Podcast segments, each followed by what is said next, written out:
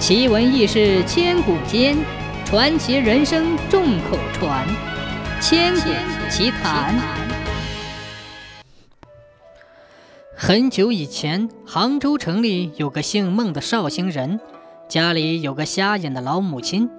因为他人生的矮小，大家都叫他小绍兴。他住在城隍山下，天天半夜起来磨米粉、蒸松糕，天一亮就挑起松糕担子。沿街叫卖，由于粉磨的细，松糕制的又甜又松，所以大家都爱吃。这天正是大年初一，杭州人正月初一登城隍山，除了烧香游山之外，还为了讨个步步登高的吉利，吃松糕也是为了讨个高高兴兴的好口彩。小绍兴的松糕生意也就格外的好，一会儿的功夫。一担松糕就卖完了，只剩下一块儿，这是留给他瞎眼母亲吃的。因为刚蒸出来的热糕，母亲舍不得吃，叫儿子去卖钱，卖不完的冷糕才肯吃。小绍兴很孝顺娘，每天留一块糕给娘吃。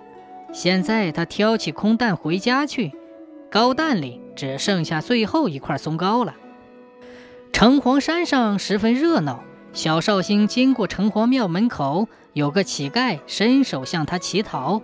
小绍兴是个心地善良的人，看着老头衣衫褴褛、瘦骨嶙峋，很是可怜，便从身边摸出个铜板给他。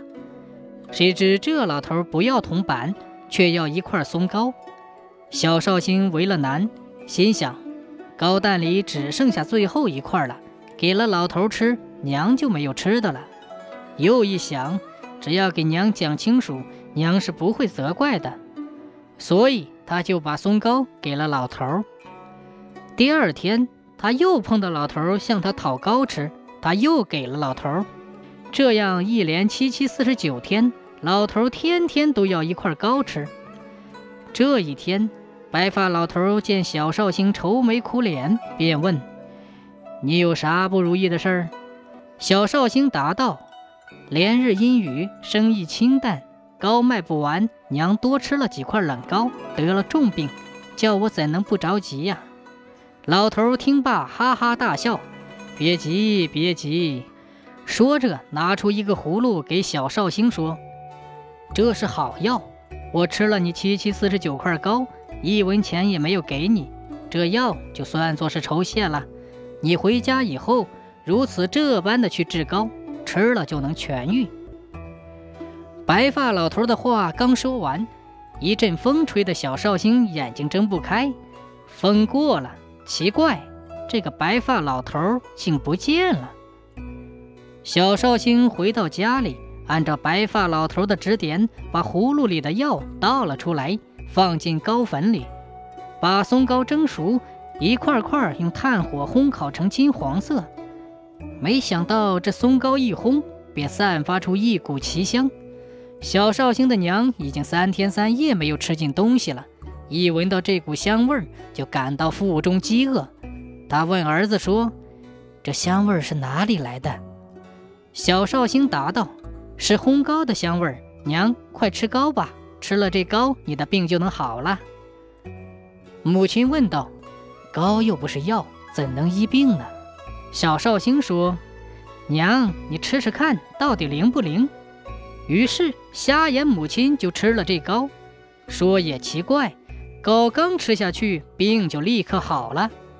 小绍兴一见，高兴地跳起来，说道：“嘿，我真是遇到神仙了！”于是把白发老头讨糕的事一五一十地告诉了母亲。瞎眼母亲问。你看见他与其他的乞丐有什么不同吗？